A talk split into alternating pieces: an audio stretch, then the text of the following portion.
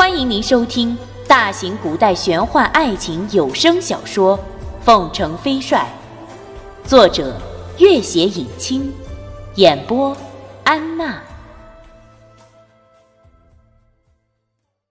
第一百九十二集，朱瑜缓缓睁开眼睛，没有再开口说任何一个字。夜刚刚黑去。那个红色的身影进来，然后又出去。朱宇始终没有睁开过眼睛。自从醒过来后，每次他来，他都清楚。有时是他一个人，有时拓桑和他一起。每次他都会待上很长一段时间，或者帮他擦擦脸、擦擦手，或者干脆就静静地坐在他旁边，看拓桑为他疗伤。但是。无论是他一个人坐在这里，还是和拓桑两个人一起出现，他都没有睁开过眼睛。直到他的脚步声完全消失，朱瑜忽然睁开眼睛，抬起手，手上还有他留下的余温。二公子，我已经完全好了。有拓桑那种超乎寻常的医术和弄影先生留下的良药。再加上君玉和朱四怀的细心照顾，想不尽快恢复似乎都不大可能。二公子，大军已经沿着您安排好的路线退守外大草原，我们是不是马上启程赶上大军？还有没有其他的什么消息？昏君下令大军进入沙漠寻找军元帅，不过弄影先生已经传出讯息，估计他们已经撤军了。朱四怀是从弄影先生那里得到的消息。此后走出沙漠，他们也和外界完全失去了联系，更不知道外面现在又发生了什么变化。朱宇想了想，他们不会撤军的。那昏君倒并非完全因为寻找君玉，估计是冲着我来的。昏君心狠手辣，不会放弃如此斩草除根、永绝后患的良机的。朱四怀有些紧张。那我们该怎么办？朱瑜笑道：“哼，四叔放心，大军退守外草原后，昏君即使发兵追击，也是徒劳无功，不足为患。他的大军要想在茫茫西域搜索一个人，更是大海捞针。至于我本人，只要我自己不想死，就没有任何人能割下我的头颅。”二公子，弄影先生邀请你和他们一起去远游。朱四怀小心翼翼的看着他。哦，他会邀请我。他说同去的有凤凰寨的很多人，叫你务必认真考虑，出发的时间、地点都告诉我们了，说只要你去，他们随时都欢迎。朱瑜没有作声。二公子。弄影先生的提议，你考虑不？朱瑜一笑了之，忽然道：“哼，四叔，你说是昏君下令大军进入沙漠寻找君玉的？对，弄影先生是这么说的。想必昏君在朝中得到消息，所以昏君不会在朝中。我估计他多半已经秘密来到军中。”或许就在西宁府。不会吧？他怎么会轻易来到军中？昏君疑心极重，早就怀疑君玉的身份，又想趁机将我铲除。我估计他多半已经秘密来到西宁府了。朱四怀看着他眼里的那抹狂热，只觉得心几乎快跳出胸腔了。二公子，您是什么打算？朱瑜见他紧张的几乎语无伦次的模样，镇定自若的笑道：“哈哈哈，四叔，你以为我会去暗杀昏君吗？我倒真的想一刀将昏君杀了。不过他既然敢微服前来，想必早已做好了准备。这种情况下，我们真要去了，岂不是自投罗网？”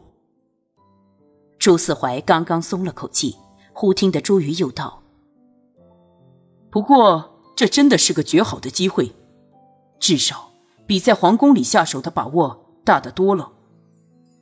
朱思怀的心又提到了嗓子眼，暗思朱家满门只剩下了一个朱瑜，如果去冒此大险，岂不是九死一生？朱瑜见他的脸色瞬间几变，知道他吓得不轻，摇摇头，慢慢的道：“机会虽好，但若功败垂成，只怕君玉也会被我连累。也罢，也罢。”新的一天，朝阳已经慢慢照耀到了院子里那棵巨大的不知名的树上。树上的叶子细长细长的，一簇一簇密密匝匝的，遮阴的几乎一丝阳光也透不下来。朱四怀和拓桑到外面采摘瓜果去了，朱瑜独自站在屋子里那扇小窗户边，第一次看清楚这寄宿的院子。这是一座四面草泥糊就的坚固的土墙，几间十分简陋的屋子掩映在那棵巨大的树下，倒也凉风习习。他看看对面，对面的屋子静悄悄的，也不知有没有人。他收回视线，转了转身，又看看自己置身的这间简陋的、略微有些昏暗的屋子，看看自己身上的旧衣裳。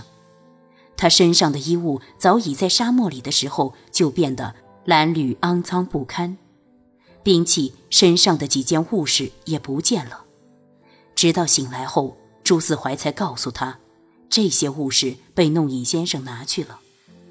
他虽然猜测不到弄影先生拿了这些物事到底要做什么，但是想必自然有他的道理。此生此世。他从来没有在如此简陋的地方待过，也从来没有穿过这样的旧衣服。可是不知怎的，却觉得分外新奇。那种感觉，较之置身富丽堂皇的豪宅，更有说不出的安宁。好一会儿，他又面向土墙唯一的窗户，只见一个女子正站在那棵大树下，背对着自己，头微微扬起。似乎在观察树上一只正在吱吱鸣叫的鸟儿或者虫子。女子穿一身质地、色彩都十分粗劣的红色衣服，简单弯了个发髻，可是她就那样随意地站在那里，身姿如一棵刚刚长成的白杨，妩媚窈窕，又挺拔俊秀。明明是第一次见到的陌生。可是心里却偏偏有股奇异的熟识。他从开着的门里走了出去，那个女子正要回头，他已经从背后紧紧地抱住了她的腰。君玉，那双手几乎如铁箍一般，让人动也无法动一下。君玉把手贴在他的手上，十分喜悦。朱瑜，你终于醒来了。朱瑜。你再休息两天，我们很快就可以上路了。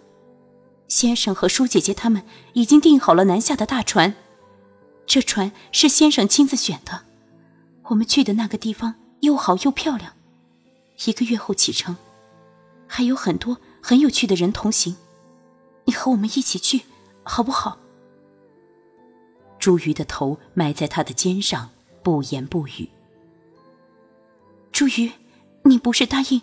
和我们一起去的吗？你不愿意吗？一起去吧，好不好？我很希望能够照顾你，至少，至少，让我照顾你吧。跟他去吧，起码我天天都可以在人群里看到他。朱瑜的双手更加用力的抱住了他，可是心里另一个真实的声音。却在狂喊：“君玉，跟我走，好不好？”然而口里却一个字也发不出来。朱玉，君玉，跟我走。这话在胸口回旋，在口边打转。然而，无论是在胸口还是嘴边，都如上了铁锁的门。他牢牢地锁住这句话，和这个念头，任凭他如囚牢里的野兽一般挣扎翻腾，如在烧红了的炮烙上行刑，也逃不出分毫。那铁箍一般的双手缠绕在腰间，俊玉还要说什么，却一个字都说不下去。那是一种几乎心碎的感觉。他低了头，一滴滚烫的泪水滴到了朱瑜的手上。